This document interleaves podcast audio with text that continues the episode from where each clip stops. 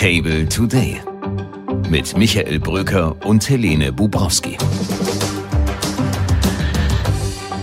Herzlich willkommen, liebe Zuhörerinnen und Zuhörer. Wir sitzen bereits wieder am runden Tisch von Table Today, unserem Podcast von Table Media. Mit mir selbstverständlich gegenüber Helene Bubrowski. Hallo Mick. Hallo Helene, wir diskutieren gleich hier über die Agenda Scholz und was der Kanzler anders machen will, um aus seinem 9% Loch bei den Umfragen herauszukommen. Außerdem ist der Vorsitzende der Münchner Sicherheitskonferenz da, Christoph Heusgen, der ehemalige Merkel-Berater, jetzt der Chef der wichtigsten Sicherheitskonferenz in Europa. Und er verrät hier exklusiv bei Table Today, welche Spitzenpolitiker in vier Wochen in München auflaufen werden und ob es vielleicht irgendwo einen diplomatischen Silberstreifen am Horizont dieser Konflikte und Krisen geben wird. Und wir freuen uns auf einen Nachtisch mit guter Laune, nämlich die Energiewende. Sie läuft. Die Erneuerbaren werden ausgebaut, nicht nur in Deutschland, sondern auch an ganz überraschenden Stellen auf der Welt. When you make decisions for your company, you look for the no-brainers. If you have a lot of mailing to do, stamps.com is the ultimate no-brainer. Use the Stamps.com mobile app to mail everything you need to keep your business running with up to 89% off USPS and UPS. Make the same no brainer decision as over 1 million other businesses with Stamps.com. Use code PROGRAM for a special offer. That's Stamps.com code PROGRAM.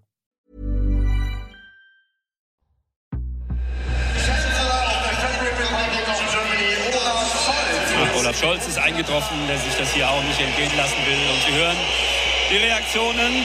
Helene, der Kanzler ist in Faschismus. Man muss es wirklich so sagen. Er wird ausgebuht, selbst bei Handballspielen, bei Auftritten, bei öffentlichen Auftritten. Ist das Vertrauen der Deutschen in diesen Kanzler zerstört? Wenn man auf die Umfragewerte guckt, muss man sagen, die SPD liegt mittlerweile in Umfragen hinter den Grünen, jedenfalls bei einigen Instituten, bei wirklich schmalen 13 Prozent. Das ist schlechter als ein Kanzler, eine Kanzlerpartei in Deutschland je dastand. Nun sind diese Umfragen immer volatil. Das geht schnell mal rauf und runter. Die SPD verweist darauf, dass es ja auch vor der Wahl 2021 bei 14 Prozent rumdümpelte und dann auf 25 Prozent hochschnellte. Und die SPD glaubt offenbar, dass sich Geschichte wiederholt. Ich glaube das nicht. Ich glaube, das zentrale Problem ist, dass Olaf Scholz denkt und damals ja auch seinen Wahlkampf so inszeniert hat, dass er Angela Merkel II ist. Solides Regieren, Verlässlichkeit, Nachvollziehbarkeit, Ruhe und Souveränität im Regieren. Und in Wahrheit erleben wir seit zwei Jahren bei der Ampel, dass das Gegenteil passiert von dem, was Olaf Scholz als Merkel II eigentlich versprochen hat. Die Menschen sind genervt von diesem Bündnis und Olaf Scholz ich habe gestern ja versucht, mit ihm zu reden bei einem Hintergrundkreis im Kanzleramt, zu dem ich kurzfristig wieder ausgeladen wurde. Olaf Scholz sieht das offenbar nicht, was da für Probleme da draußen die Menschen mit seiner Amtsführung haben. Mick, bittere News, du wurdest ausgeladen. Wer kann sowas tun und vor allem warum? Ich hatte in unserem wunderbaren Berlin Table Newsletter, der jeden Abend als Late Night Memo die Insights der Berliner Republik für Sie da draußen veröffentlicht, die kleine, aus meiner Sicht harmlose Information, dass Olaf Scholz jetzt nach der Winterpause erstmals seit vielen Monaten mit Journalisten wieder zusammenkommt und seine Agenda der nächsten Monate skizziert. Aber schon die Veröffentlichung eines Hintergrundkreises ist offenbar bei Kanzler Scholz und seinen Vertrauten ein Vertrauensbruch. Ich wurde wieder ausgeladen. So ist das. Diese Herrentruppe im Kanzleramt ist offenbar ganz schön empfindlich. Es gibt natürlich Argumente, dass Hintergrundkreise, das ist vielleicht auch für die Zuhörerinnen und Zuhörer ja wichtig, Hintergrundkreise, aus denen darf nicht zitiert werden. Nur ist ja gar kein Inhalt zitiert worden, wenn der Hintergrundkreis noch gar nicht stattgefunden hatte. Ich war mir nicht bewusst, dass selbst die Tatsache, dass überhaupt ein Gespräch mit Journalisten stattfindet, was für einen Bundeskanzler ja eine Normalität sein sollte, dass das bereits ein Vertrauensbruch ist. Also da ist natürlich auch Nervosität im Spiel. Olaf Scholz muss die Trendwende hinkriegen bei den Umfragen. Er muss wieder näher ranrücken ans Volk. Die Leute denken, die sind abgehoben, die haben die falschen Themen, die priorisieren nicht. Und die Medien haben Olaf Scholz in der gesamten Breite sehr scharf angepackt. Und vielleicht ist da jetzt auch so ein bisschen Nervosität. Hm. Das Kanzleramt hätte ja nun auch die andere Chefredakteurin fragen können und auf mich zukommen, wo ich mich ja wieder an alle Regeln gehalten habe, ich Streberin. Da hat das Kanzleramt leider nicht getan. Auch an dieser Stelle herzlichen Gruß.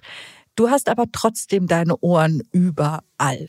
Was wurde im Kanzleramt erzählt? Was ist die neue Strategie, um aus diesem 13 Prozent Loch rauszukommen, um sich wieder näher an die Menschen ranzurobben? Ja, ich habe mit vielen gesprochen, die in den vergangenen Tagen auch Zugang zu Olaf Scholz hatten und seine Strategie der nächsten Wochen und Monate zumindest ansatzweise kennen. Und klar ist, Olaf Scholz hat erkannt immerhin, dass die Themen der Menschen andere sind, als sie in den vergangenen Monaten vom Kabinett, von der Bundesregierung thematisiert wurden. Wir müssen über Wohnungen reden, wir müssen über Preise wieder reden, über Energiepreise. Wir haben immer noch eine Inflation von fünf Prozent. Wir müssen über die Migration reden und wir müssen sie endlich lösen, zumindest was die Sorgen einer weiteren ansteigenden Zahl der Zuwanderer betrifft. Und wir müssen darüber reden, ob Olaf Scholz eigentlich noch der Parteiführer auch der Arbeiter ist, der arbeitenden Gesellschaft oder derjenigen, die Transfers empfangen. Und da haben mir die Vertrauten von Olaf Scholz in den letzten Tagen schon klar gemacht, wir sind die Partei der Arbeiter, wir sind eine deutsche Labour-Partei und keine Partei der Transferempfänger. Und diesen Fokus will er in den nächsten Wochen wieder nach vorne rücken, derjenige Anwalt zu sein für die arbeitende Mitte dieser Gesellschaft. Mhm. Willst du mir damit sagen, dass Olaf, ich habe alles immer schon gewusst, Scholz wirklich einen Funken Selbstkritik gezeigt hat? Er soll ja sogar, ich kann das ja gar nicht wissen, bei diesem Hintergrundgespräch auch eine kleine Spur von Selbstkritik hat erkennen lassen, dass vielleicht nicht alles so ideal gelaufen ist in dieser Ampel. Die Wahrheit ist, er glaubt, dass alle Gesetze, die die Ampel gemacht hat, richtig und gut und klug und wegweisend für den fortschrittlichen Umbau dieses Landes sind. Nur der Weg dahin, das ewige Zerreden und Diskutieren in der Ampel, das sei das Problem. Ich glaube, es ist mehr als das. Es fehlt eine klare Agenda, wohin dieser Kanzler dieses Land führen will, bei einer um 0,3 Prozent schrumpfenden Wirtschaft, bei einer Diskussion darüber, ob sich Arbeit hier wirklich noch lohnt, wo die zwei Millionen offenen Stellen eigentlich herkommen, wenn gleichzeitig Millionen Flüchtlinge nicht im Job sind in diesem Land. Also es gibt ein paar Themen, die aus meiner Sicht ein Mitte-Kanzler, der die Mitte der Gesellschaft im Begriff haben will, dringend, dringend angehen muss, damit die Ränder, Wagenknecht-Partei, AfD, Werteunion und so weiter nicht noch viel stärker werden, als sie ohnehin ja schon sind. Das ist natürlich auch anknüpfend an unser Gespräch von gestern. Der Meinungskampf muss mit den Mitteln der Demokratie gewonnen werden, durch die Debatte, durch das sich breit aufstellen, für die Menschen ansprechbar sein und nicht, jedenfalls nicht primär durch Verbote. Jedenfalls Olaf Scholz wird ein paar neue Akzente setzen, auch inhaltlich Stichwort Lohn, Mindestlohn, Tariftreuegesetze. Wir werden das hier bei Table Today natürlich recherchieren und im Zweifel lesen Sie es wieder vorab abends in Ihrem Berlin Table Newsletter.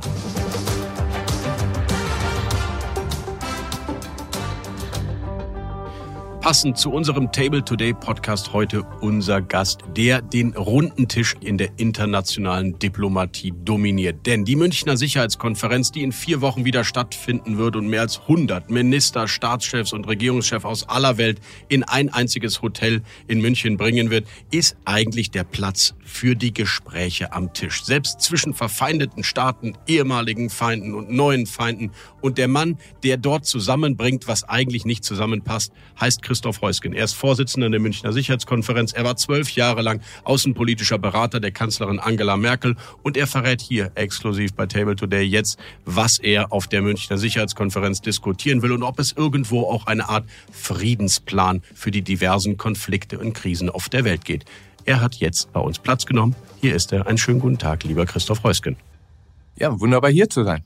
In einem Jahr der Krisen und Konflikte muss man eigentlich die Münchner Sicherheitskonferenz umbenennen zur Unsicherheitskonferenz? Nein, auf keinen Fall. Also wir sind ja durch sehr gute Zeiten, schöne Zeiten gegangen mit der Münchner Sicherheit, wo man gesagt hat, so jetzt äh, wird überall Frieden herrschen, aber wir sind eben auch durch viele schwierige Perioden gegangen und deswegen ist Münchner Sicherheitskonferenz ist der richtige Ausdruck. Wir versuchen in guten wie in schlechten Zeiten einen Beitrag dafür zu leisten, dass es auf der Welt ein Stückchen sicherer wird, indem wir Menschen, Politiker, äh, Militärs, ähm, Zivilgesellschaft zusammenbringen, damit sie eine Gelegenheit haben, eine Chance haben zu sehen, wo gibt es irgendwo so einen kleinen Silberstreif und wie können wir den ähm, runterholen und zur Realität machen. Geben Sie uns einen Einblick. In welcher geopolitischen Krise könnte es eine Zusammenkunft in München geben, die ein bisschen Optimismus und vielleicht Diplomatie wieder nach vorne stellt? Das können Sie nie so vorher sagen, das können Sie nie planen. Sie müssen einfach sehen, wo gibt es Konflikte? Wer sind die Akteure? Können wir die zusammenbringen und bringen wir sie auf die Bühne oder sagen wir ihnen auch, wer alles da ist und sie müssen dann die Initiative ergreifen. Wir können nur behilflich sein, damit sie am Rande zusammenkommen und dann kommt vielleicht was Gutes heraus. Also im letzten Jahr hatten wir ja nach einer langen Zeit des nicht miteinander Sprechens, den chinesischen Außenminister, den amerikanischen Außenminister und daraus hat sich ja dann eine gewisse Entspannung ergeben, die jetzt ähm, einen Höhepunkt ist vielleicht zu viel gesagt, aber durch das Treffen zwischen Xi und Präsident Biden in Kalifornien ja doch eine Entspannung gebracht hat. Oder etwas, was man, glaube ich, in Deutschland gar nicht mitbekommen hat. Wir hatten zum ersten Mal seit langer Zeit, auch nach einer Eiszeit, den südkoreanischen und den japanischen Außenminister zusammengebracht. Und auch daraus hat sich heute eine enge Beziehung zwischen diesen beiden Ländern ergeben, wie es seit langer Zeit es nicht ergeben hat. Wir hatten umgekehrt den armenischen Premierminister und den aserischen Präsidenten zusammen. Das hat leider nicht funktioniert, aber auch da hoffen wir, dass wir, ähm, äh, wie gesagt, unseren Beitrag leisten. Geben Sie uns ein Beispiel, in welcher Region Sie gerne Menschen zusammenbringen wollen, die lange und zu wenig miteinander geredet haben. Ich habe gerade den Südkaukasus genannt. Wir versuchen als Münchner Sicherheitskonferenz, wo wir den Anspruch haben, globale Sicherheit im Auge zu haben. Wir machen etwas, was in Deutschland niemand auf dem Radar schon hat, nämlich einen sogenannten Failed State, Haiti auf die Tagesordnung zu bringen. Eine UN-Mission ist in Vorbereitung mit afrikanischer Leadership, mit ähm, Kenia. Und da wollen wir einfach mal auch zeigen, auch den Ländern des globalen Südens, uns geht's nicht nur um die Ukraine. Uns geht es nicht nur um transatlantische Beziehungen. Nein, wir sehen auch, welche Herausforderungen im globalen Süden sind. Und wenn wir das machen, glaube ich, kriegen wir als Deutschland auch eine äh, größere Glaubwürdigkeit. Also das ist so ein Konflikt. Es gibt in Europa auch viele Fragen, die so ein bisschen köcheln. Und wir gucken auch, weil wir immer eine schöne Beteiligung aus den ähm, europäischen Staaten bekommen, wie wir in Europa weitergehen können. Und was wir auch machen, ich wusste gar nicht, dass das für Sie so wichtig ist, wir kriegen sehr viele Senatoren und äh, Vertreter des Repräsentantenhauses, die auf engstem Raum München, Herr Bröcker, Sie waren ja auch da, da ähm, gibt es nicht viel Luft zum Atmen, ja, die sind sehr eng, da hängen die Demokraten und Republikaner sehr eng aufeinander in der sogenannten CODEL, in der Congressional Delegation. Und da hoffen wir, dass vielleicht auch Demokraten und Republikaner mal miteinander sprechen. Aber Donald Trump ist nicht dabei. Donald Trump ist nicht so, der ist, glaube ich, zu groß für unsere Konferenz. Es gab die Spekulation, dass Joe Biden kommt auf dem Weg in die Ukraine. Ja, das habe ich auch gehört, aber das hat sich nicht irgendwie niedergeschlagen in einer E-Mail oder einer WhatsApp, dass er tatsächlich kommt. Dafür kommt die Vizepräsidentin vielleicht wieder. Das heißt es, um, uh, we cross the bridge when we get there. Herr Röskin, die Botschaft dieser MSC, was soll die sein? Also wir sind natürlich immer auch ein Barometer der Stimmung. Die ist gerade, wenn man die verschiedenen Konflikte sieht, jeden Tag etwas Neues. Äh, gucken Sie Ukraine, gucken Sie Nahost. Wir sehen gerade auch zwischen ähm, Iran und Pakistan ähm, Spannungen. Wir werden natürlich diese Sachen aufnehmen, diese Konflikte auf die Bühne gehen. Aber ich will, möchte allen Moderatoren. Wir haben ja viele Moderatoren, wir haben viele verschiedene Sessionen im Hauptsaal, wir machen Town Halls, wir machen Public Square, ähm, Sie, sind oft dabei, und da will ich den Moderatoren mitgeben und zu sagen, ihr müsst gucken am Ende, wo ist ein Silberstreif? Wo kann man ansetzen? Wo kann man sagen, also hier ist vielleicht ein Ausweg aus einer ähm, auf den ersten Blick sehr vertrackten Situation. Ein Silberstreif für europäische Politik könnte sein, das, was wir aus Regierungskreisen hören, dass es zu einem aus meiner Sicht überfälligen Gipfeltreffen des Weimarer Dreiecks wiederkommen könnte. Scholz, Macron und der neue polnische, der neue alte polnische Ministerpräsident Donald Tusk. Wie groß sind die Chancen, dass die drei zeigen, wir bilden wieder eine demokratische, werteorientierte europäische Achse? Ja, ich habe ja auch in meinem beruflichen Leben sehr viel auch mit diesem Weimarer Dreieck ähm, gearbeitet und halte es für sehr, sehr wichtig, dass wir nach der jetzt schon vor 20 Jahren erfolgten Osterweiterung, dass wir dieses deutsch-französische Paar erweitern um, um Polen als größtes Land äh, der ähm, vor 20 Jahren dazugekommenen osteuropäischen Länder. Und wenn das gelingt, wäre das schön. Das ist natürlich nicht in meinen Händen. Der, ähm, Sie kennen die, verfolgen die inner polnische Diskussion. Ähm, bisher hat weder der Premierminister noch die Außenminister einen Antrittsbesuch gemacht. Also ob sie dann gerade nach München kommen, weiß ich nicht. Aber die Einladung steht. Die Einladung steht und Herr Brücker, Sie können ja ein bisschen mithelfen. Ne? Herr Sikorski, der Außenminister, ist ein Europafreund, ein Deutschlandfreund und ein oft gesehener Gast auch äh, bei der Münchner Sicherheitskonferenz. Das könnte ja über ihn gelingen. Alex Sikorski ist ein alter Freund. Er war ja schon mal äh, Minister in Polen. Er war Mitglied des Europäischen Parlaments. Er kommt immer zu unseren Sitzungen des Münchner, der Münchner Sicherheitskonferenz. Er ist sogar in einem unserer Gremien und bei Radek verlasse ich mich drauf, dass er ähm, schon daran denkt, wie kann er auch, er ist ja ein Stratege, wie kann er vielleicht München nutzen. Also an uns soll es nicht liegen. Letzte und schwierigste Frage. Gibt es irgendein Momentum für einen Friedensplan für die Ukraine, der irgendwie in einen dieser Sessions und Hotelzimmern in München entstehen könnte? Oder überschätze ich da die MSC?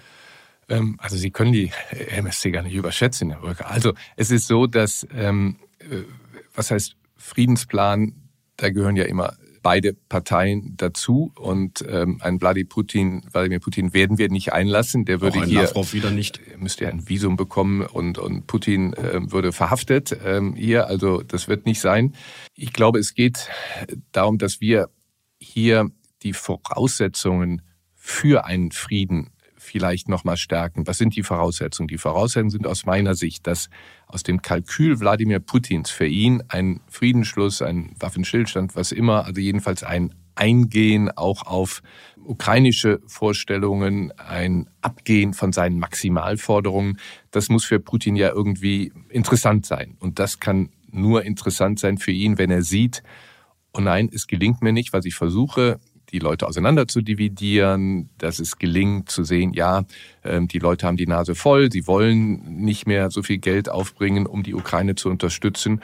Und ähm, dann haben wir verloren. Also ich erhoffe mir von dieser Konferenz nochmal die Botschaft, äh, die Verstärkung der Botschaft, die der Bundeskanzler ja gesandt hat, nämlich wir unterstützen die Ukraine as long as it takes. Und wenn wir diese Message und dann auch mit allen Mitteln, die notwendig sind, wenn das als Botschaft von München herausgeht, ich glaube, dann haben wir einen Beitrag auch zu einem Friedensschluss ähm, geleistet. Und wenn ein möglicher Präsident Donald Trump alle Gelder aus der Ukraine abzieht, dann reden wir über das zweite und dritte Sondervermögen Bundeswehr.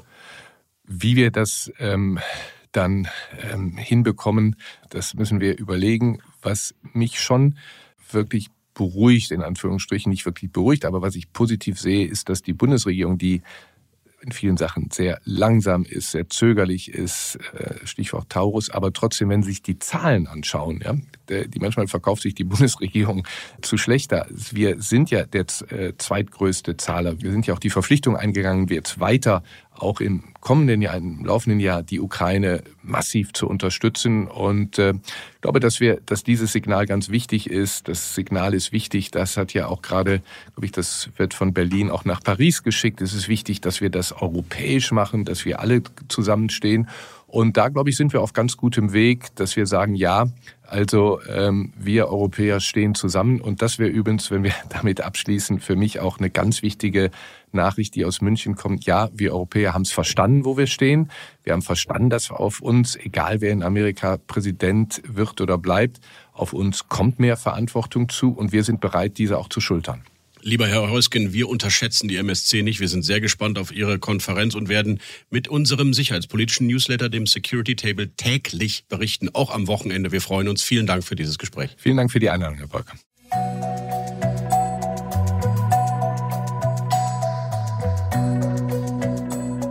Die gute Nachricht zum Schluss. Auch wenn Robert Habeck verzweifelt, die Deutschen mahnt doch bitte die Energiewende und den Ausbau der ökologischen Energie nicht zu vergessen bei all den Krisen und Konflikten, ist Europa und ist die Welt ohnehin längst auf dem Weg. Denn die jüngste Nachricht aus der EU macht wirklich Hoffnung, dass die saubere grüne Transformation auch der Mobilität an Fahrt aufnimmt. Und trotz des abrupten Abbruchs der E-Auto-Förderung hier in Deutschland ist Europa auf einem guten Weg. Denn die Verkaufszahlen bei Elektroautos sind im vergangenen Jahr, und das sollten Sie wissen, um 37 Prozent im Vergleich zum Vorjahr gestiegen. Insgesamt 1,5 Millionen Neuwagen fahren inzwischen elektrisch in Europa und damit ist der Anteil der E-Autos an allen verkauften Neuwagen immerhin auf 15 Prozent gestiegen. Und auch aus Good Old America erreichen uns gute Nachrichten für eine fossilfreie, grünere und saubere Welt. Denn ausgerechnet dieser Gebäudeinbegriff einer verrauchten alten Zeit, nämlich das Haus von Dick Cheney und Donald Rumsfeld, das Pentagon, das Verteidigungsministerium in Washington, soll nun das Vorzeigegebäude für einen Green New Deal werden. 600.000 Quadratmeter Nutzfläche werden jetzt mit Solarpanels zugepflastert. Das ist eine Fläche ungefähr so groß wie das Hauptterminal des BER oder die gesamte Gigafabrik von Tesla in Brandenburg. Zusammen mit dem Umbau anderer Verwaltungsgebäude soll dies 30 Millionen Dollar einsparen an Energie. Ausgerechnet Washington will jetzt auch noch bei den Verwaltungsgebäuden, wo man den Mief der dunklen Teppiche immer noch spürt, wenn man dort ist, die Vorzeigehauptstadt der grünen Gebäude werden. Robert Habeck müsste doch zufrieden sein, auch wenn seine eigene Parteizentrale hier in Berlin Mitte immer noch nicht die Transformation zur Wärmepumpe geschafft hat. Aber das ist ein anderes Thema. Mit diesem kleinen Nachtisch entlasse ich Sie nach unserer ersten Podcast-Woche in ein hoffentlich erholsames Wochenende. Bedanke mich, dass Sie zu Gast waren hier bei uns am Tisch und freue mich, wenn Sie Ihr Feedback zu diesem Podcast da hinterlassen, wo Sie Podcasts hören oder bei uns an chefredaktion at Table Media. Nächste Woche ist an dieser Stelle Helene Bubrowski der Host. Vielen Dank fürs Zuhören. Ihr Michael Bröker. Table Today mit Michael Bröker und Helene Bubrowski.